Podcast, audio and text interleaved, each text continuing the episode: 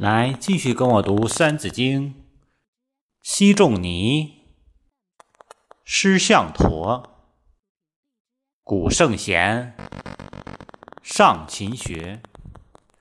赵中令，读鲁伦，笔记事，学且勤。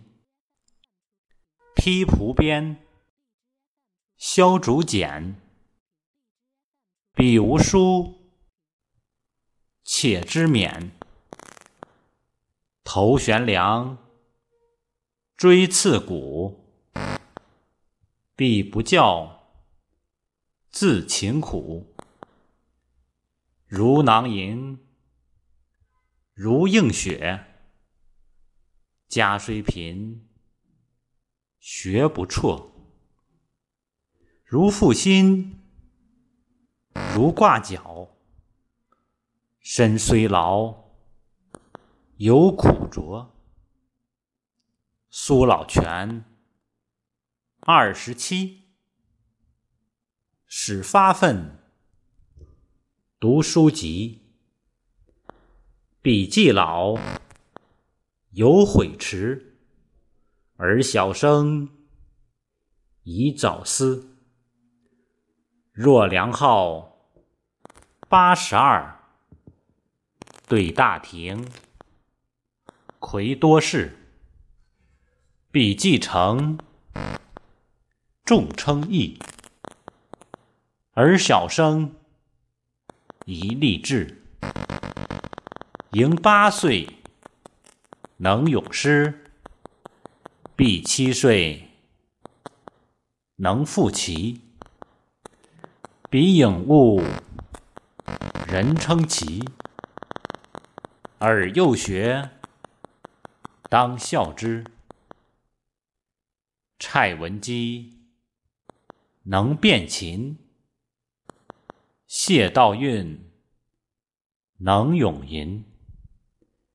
彼女子且聪敏，而男子当自警。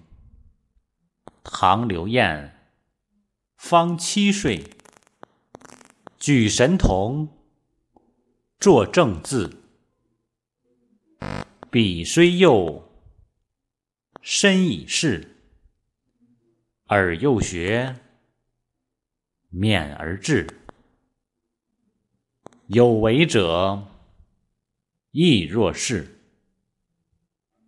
全守业，积思沉。苟不学，何为人？产土司，风酿蜜。人不学，不如物。幼而学，壮而行。上治君，下则民。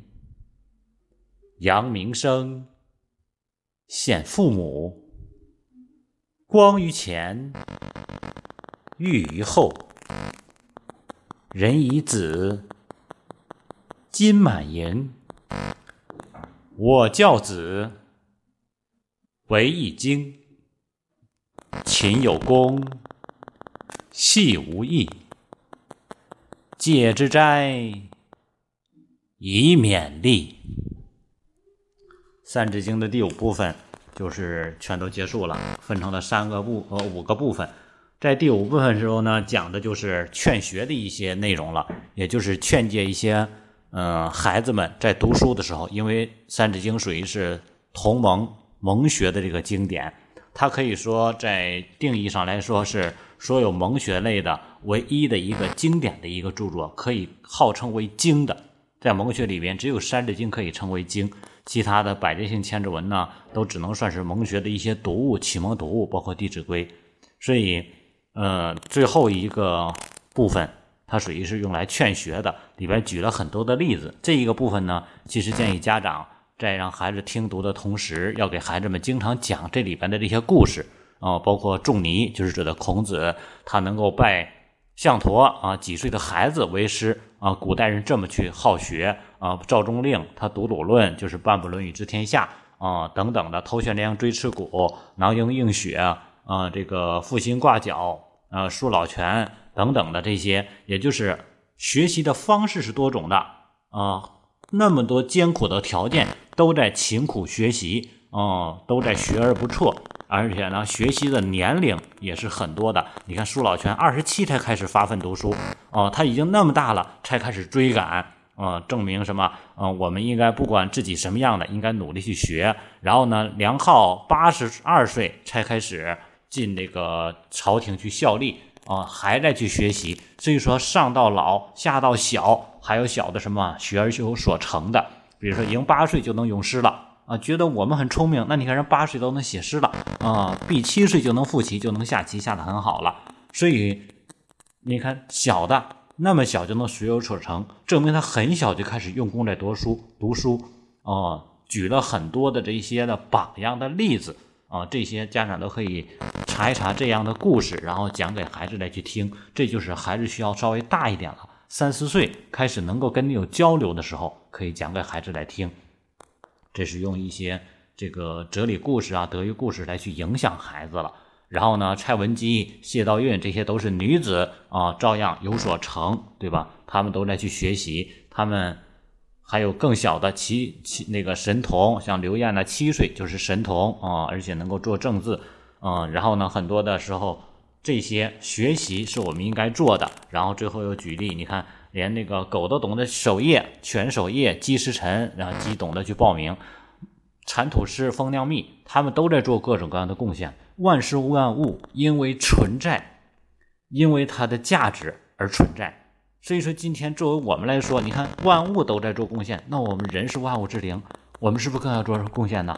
我们享受这个世界给我们带来的所有的这些感受，那么我们应该回报这个世界什么呢？所以。是这种感觉的，来去教育、勉励孩子的。所以说，最后这一部分是一个劝学的部分，也就是警戒、劝学的部分。啊，勤有功，戏无益，戒之斋以勉励。